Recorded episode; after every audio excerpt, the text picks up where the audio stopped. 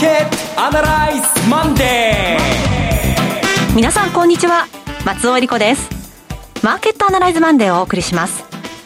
パーソナリティは金融ストラテジストの岡崎亮介さん。岡崎亮介です。今日もよろしくお願いします。そして今日株式アナリストの鈴木和之さんはお電話でのご出演です。鈴木さん。こんにちは。鈴木和之です。よろしくお願いします。よろしくお願いします。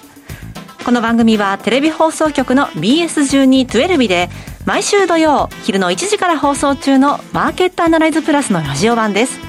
海外マーケット東京株式市場の最新情報具体的な投資戦略など耳寄り情報満載でお届けしてまいります。さて岡崎さん、はい、ちょっと寝不足じゃないですか？見ました。私見ましたよ、えー、えー、特に後半のあの、はい。えー、インインに入ったところからのもうあの15番ホールのところで池に入った時はやっぱり見ちゃダメなんだと思ってもう切って寝ようかと思ったんですけども、うんはい、ここまで来たなと思って最後まで見てああよかったと思って最後もらい泣きしてしまいました。いや松山英樹選手ね、うん、本当素晴らしかったですね、ね、解説の人がみんな号泣してまして、私も泣いておりました。はい。いや朝から大きく湧いてたんですけれどもさてマーケットの方ですが、うん、今日は前場終わりまして151円安となっております。はいあのー、松山英樹さんの優勝の話はゴルフ関連株にはプラスの効果があると思うんですが、はい。えー、っと今朝心配してたのはあの、えー、中国のあのババというアリババですね、あの BABA ですねコードネーム。それのえー、罰金を受ける3000億円ってすごいなということなんですが、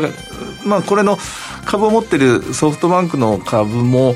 それから香港に上場しているアリババも大したことなくて、まあ、お金で済む話ならいいかっていうふうにマーケット見てるの見てるんですかね、朝はそんなことをちょっと気がかりでした。ただ、まあ後で、ね、また詳しく話していこうと思うんですけれども、ちょっといい話に欠けてるんですよね。特に日本株ですけどね。はい、あの、なんか期待を持たせてくれそうな、引っ張ってくれそうなテーマにかける4月かなという感じですね。うん、はい。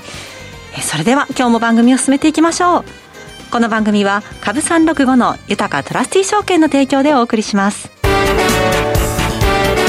今週のストラテジーこのコーナーでは今週の展望についてお話しいただきます。また今週も決算がぽつりぽつりと出てくるんですけれども、はい。えー、マーケット全体といいますか、日経平均株価の動きで言うと、あの、先週は下がって、金曜日に多少戻したんですが、1週間の動きで見ると、やや、えー、だれ気味といいますか下がってるんですね。で、同時にボラテリティも先週下がってるんですよ。はい。で、何回かこの月曜日のこのコーナーでお話してるんですけども、普通ボラテリティが下がる時というのは株が上がる時なんですけれども、えー、先週に関して言うと株も下がってボラテリティも下がってということで、これは典型的なまあ、レンジ取引といいますか、戻りを意識した、3万円はなかなか簡単には超えられないなと、えー、戻りの売り物が待ってるんだなという印象、それを先週に関してもですね、えー、強く感じた一週間ではなかったかなと思います。うんですからまあ、大筋で言うと今週も先週作ったレンジの中、ひょっとすると、え、先週の下値をテストに早めに行くのかもしれないなというぐらいの見方。まあ、えー、ここ元は、下が確かね、ここ2月からの展開だと、下が28,300円、上が3万トンで700円ぐらいの、中で我々は、え取引を続けてるんですけども、えー、その下のほどあたりというのが、えー、本当のとこはどの辺なんだろうなとみんな思ってて、半信半疑なんでしょうね。えー、29,600円ぐらいなのか、2万8000円台なのかっていう、まあ、このあたりのところを、まあ、マーケットは最初、今日なんかも試してみたいのかなというような動きをしているように思います。ただ、その一方で、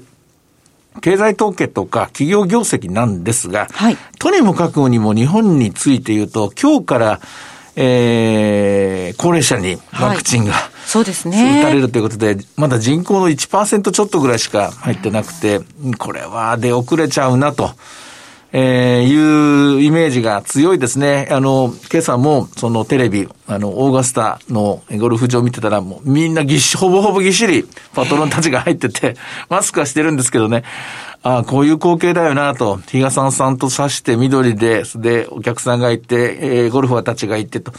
この光景が日本でも見られるのはおそらく来年になっちゃうんだろうなという。その、そのイメージが強くなる分だけ日本株に関して言うと、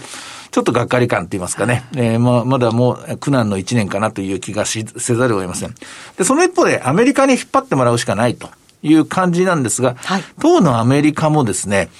実は、あの、特には変化がないんですよ。ええ、特には変化がない上に、うんと、これはテレビでもお話ししましたけども、やっぱり増税をしなきゃと。まあ今まで優遇しすぎた分を手出さなきゃと。これは国際的な機運なんですよね。特にコロナですから、税金が足りなくなってるの分かりますか？ら、やっぱりコロナの中でみんな苦しいんだから、うん、こういう時は、あの、出してくれよという意見が通りやすい。イギリスがもうすでに決定したと。アメリカもおそらく、えー、満場一致といいますかですね、満額回答にはならないと思うんですが、やっていくんでしょう。で、そうなると、企業にとってみると、えー、今までまあ、自由放題、好き放題やらせてたものとものが多少ブレーキが来るというので、ちょっと元気がなくなる。で、それから、やっぱり物価等々が少し上がってきている。で、えー、もう一つ言うと、えー、今晩ですかね、12日アメリカで、えー、これ異例というか、あの、トランプ大統領の時は大統領自らが引っ張ってくることはあったんですけども、えっ、ー、と、えー、NEC という、あの、国家経済なんとかっていうやつと、それから、えー、まあ、安全保障の担当している人たちが、えー、自動車会社とかですね、インテルとか、あと、えー、台湾セミコンダクターとかですね、こういったところを集めて、サプライチェーンの議論、今日するっていう、急遽入ったんですよ。はい。ですから、アメリカはアメリカで、えー、ワクチンの確保が終わった後は、次は半導体の確保に、今日から入るみたいなんですね。なるほど。でこれまあ日本勢も、まあどっかでは入ってきてもいいんでしょうけども、やっぱりこれ、いろんなものが今、まあ取り合いになってる世の中っていうのがコロナの後見えてきてですね、日本もそこに乗り遅れちゃいけないっていうか、あの、ワクチンでは、あの、後塵を拝しましたけども、半導体に関して言うと、自ら作んなきゃいけないよねっていうところ、そのあたりのところ、まあ今、政府の機能はもっぱら、あの、えー、まん延防止法ですか、そっちの方に、えー、焦点が移っちゃってるんですけども、経済は経済で頑張んなきゃいけないなというところです。愚痴になっちゃいましたけども。で、えー、っと、話を戻して、今週の日経平均の、まあトレーディングで言うと、とりあえず下がっちゃったんでね、もう今からどんどん売りなさいっていうのも忍びないんですけども、3万円ぐらいに近づいてくるとこはやっぱり売りなんでしょう、しばらくの間。で、下値の方の第1弾が先週の29,600円ぐらい、500円ぐらいですかね。で、その下が29,000円割れぐらいのところ。で、最終的には28,300円っていうのが大きな、まあ、フロアになってるんですけどね。えー、そこまではいかないと思うんですけどね。まあ、レンジ取引が今週も続くように思います。はい。えー、鈴木さんは今週どんなふうにご覧になってますか？あの本当にあの、取っかかりがないっていう状況ですね、その取っかかりを求めて、まあ、決算発表をが始まりましたので、日本でも。あの2月決算ものからですね。で、それを今、見ているという状況ですが、しかし、先週1週間出てきた決算を、出だしを見る限りでは、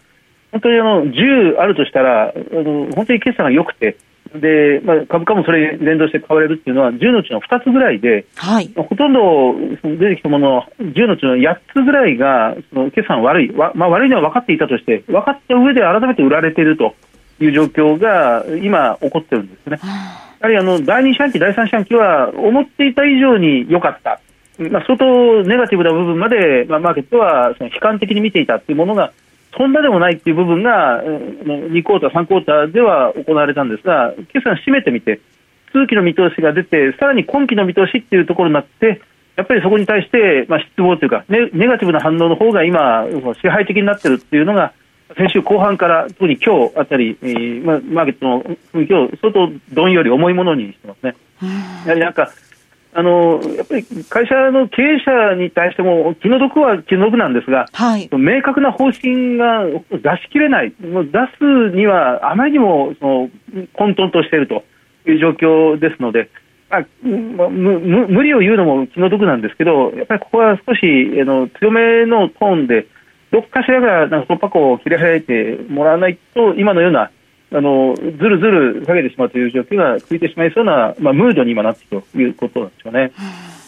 今週はまだまだ決算続いていきますね。えあの14日があの2月決算ものピーク、14、15が大きなピークですね、来週の木曜日から日本電産を皮切りに、3月ものがいよいよ本格的に始まって、ゴールデンウィークを迎えるということになりますから、まあ、今週と、それから来週の後半が大きな山になりそうですね。ここまでのところ、まあ、10あったら2しか良いところがないというお話だったんですけれども、そういった流れというのは今後も予想されますか？うんそそうですね、あの本当、仕方がないと思うんですけどね、えー、だからその、マーケットがずいぶん前向きになっていた、まあ、今回のそのまん延防止の重点措置が、え緊急事態宣言明けて3週間で、またもう一回やり直しかということになってしまったような、こういう失望感が、社会全体にも、それから企業経営者にも、それからまあ企業業績にも、全部同じような形で覆いかぶさってしまっているなという感じがするんですね。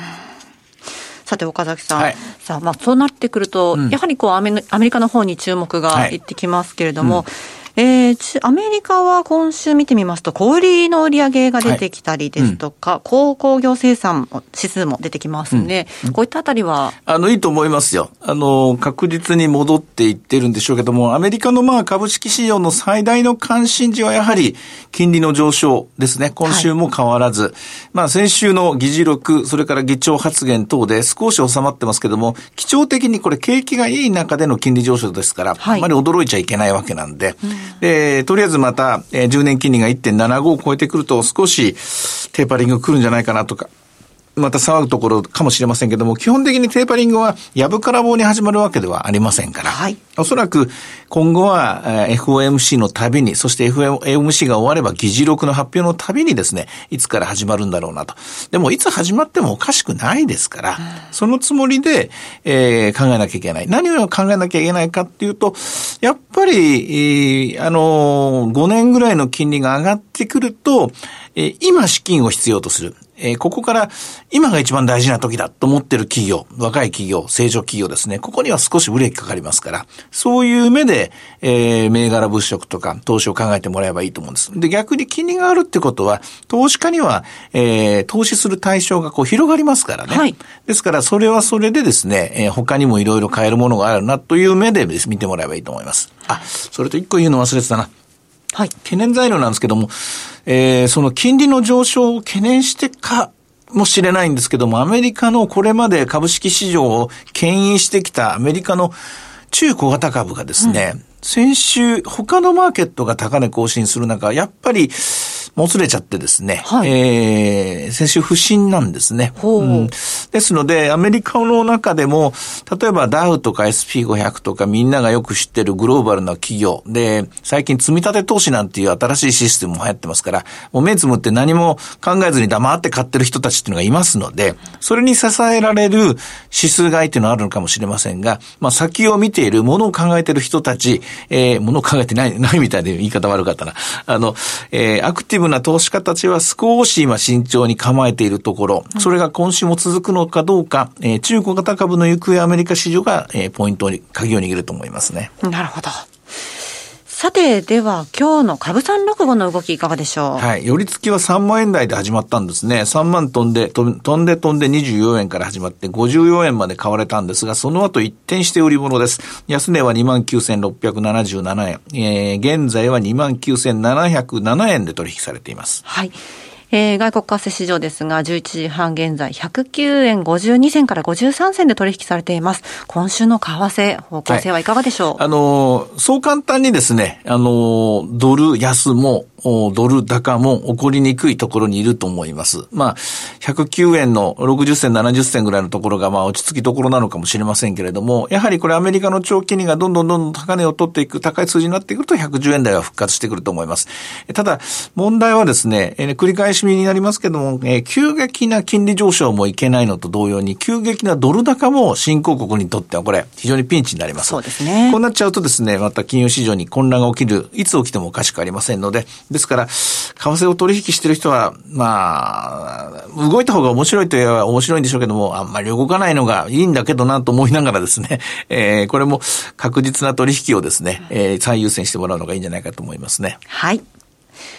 さて、いろいろ展望していただきました。今週末土曜日には午後1時から放送します。マーケットアナライズプラスもぜひご覧ください。また、Facebook でも随時分析レポートします。以上、今週のストラテジーでした。さてではここでお知らせです。株365の豊トラスティ証券より鈴木和之さんがご出演される動画コンテンツの情報です。豊トラスティ証券では投資家の皆様の一助にと動画コンテンツの充実を図っています。岡崎亮介さんやゲストを招いた動画など、充実のラインナップをタイムリーにお届けしています。現在は鈴木和之さんが2021年注目テーマと鈴数注目株についてお話しされています。鈴木さん、内容を少し教えてください。あの、はい、あの再生可能エネルギーがあの今、非常に世界的に大きなテーマになっておりまして、えーまあ、今週末ですね、日米首脳会談が開催されますが、初めて、はい、そこでもおそらく大きなテーマになると思います。あのそこら辺の切り口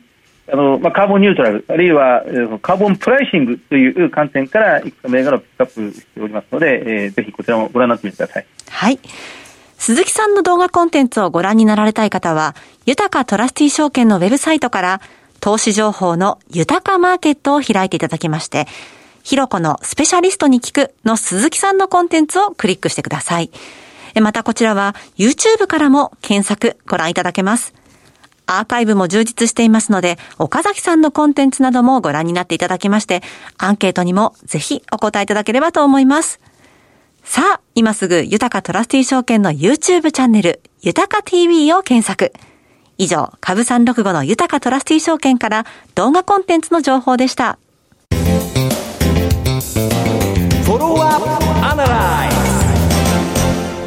さあ、今週も参ります。鈴木さんの注目企業です。鈴木さんお願いします。はい、あの今日はえっと日鉄ソリューションズです。銘柄コード2327の日鉄ソリューションです。はい。あのかつては、まあ、これ日本製鉄が、まあ、かつての新日鉄ですね。新日鉄が親会社で、今も筆頭株主がこの新日まあ、現在では日本製鉄なんですが、はい、それのシステム会社が分離独立して上場してきたという経緯があります。あのよくアルファベット表記で NSSOL なんていうふうに言われますが、日鉄ソリューションズですね。あの株価が3700円ぐらいです。で、時価総額が3400億円。で、総資産が2500億円。売上が予想で2700億円ぐらいっていうところですから、まずまずバリエーションとしてはそんなに割高なソフトウェアシステム会社ではないということになります。うん、PBR が2.2倍ぐらい。TER が20倍ちょっとというところです。ROE9.6%。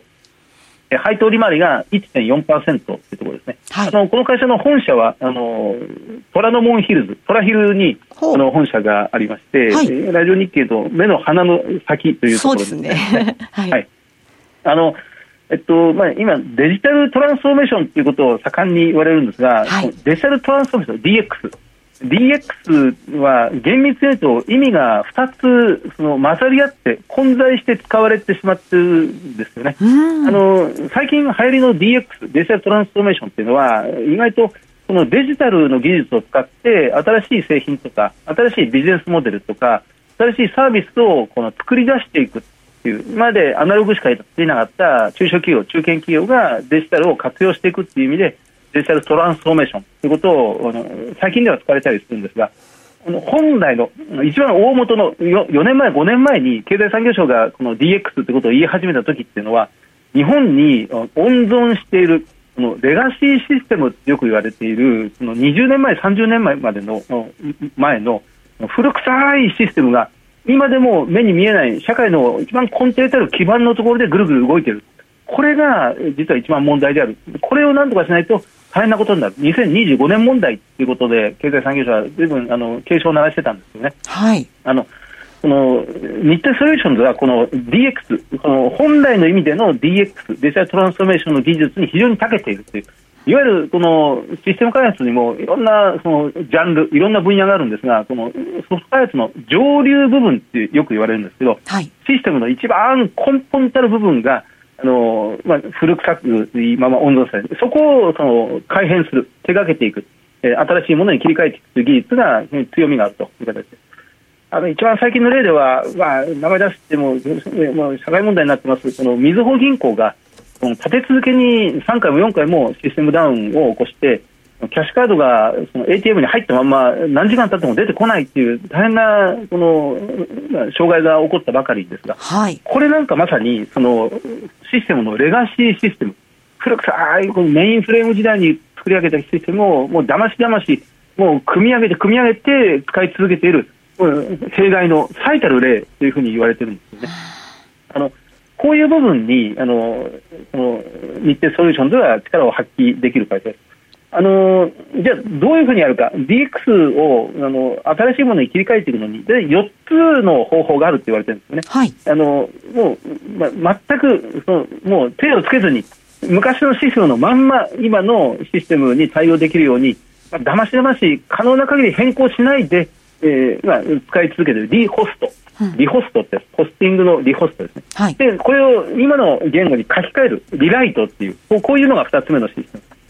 で3番目にこのリビルド新しくビルディング組み立てるっていう、まあ、再構築していくっていう、でこれは今の既存の言語コンピューター言語でその昔の古臭いシステムを再構築するリビルド。それ4番目に BPR っていうんですが全く新しいものを作り上げてしまう。古いシステムのそのアーキテクチャをその思想をそのままに、えー、組組み立て方をそのまんま今の既存システムにあの新しい言語で完全に組み替えてしまうという、まあ、BPR なんていうふうに言われますけどこのニテストレーションではこの4つ全部できる。特にあの、まあ、一番コストがかかるのは後の2つ。リビルドと BPR が一番コストがかかって一番大規模なんですけど、まあ、ここの部分に一番強いというふうに言われてるんですね。なるほどあの業績はやはりこのコロナ危機の影響もあって3月決算ですが4月の28日に、えー、通期の決算見通しを決算数字を今期見通しも含めて発表することになってますが今明らかになっている第3四半期までの、まあ、業績数字では、えっと、売上高がマイナス9%、えー、営業利益はマイナスの 13%172 億円になってます。ただあの過去1年間、まあ、この第1四半期、第2四半期を、まあ、経て今、第3四半期まで来てますが、第1四半期は営業利益マイナス26%、かなり落ち込みました、あの緊急事態宣言で。で、第2四半期累計でマイナス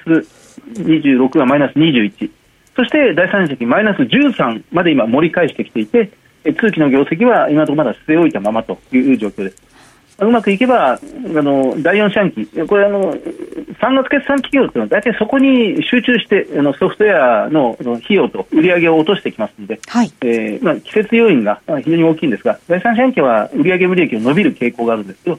うまくいけば、現役幅はもっと縮小して、来期の見通しはかなり強いものになってくるというふうに考えます。えー、日鉄ソリューション、あの、親会社、日本製鉄の売上比率は全体の2割ぐらいで、はい、それ以外は金融機関とかサービス業とか製造業向けに幅広く事業を展開しているという会社ですね。はい。いやレガシーシステムってね、結構、よく考えてみると、あちこちありそうですよね。でもね、一つだけ利点はですね、はい、絶対ハッカーされないらしいですけど、ね、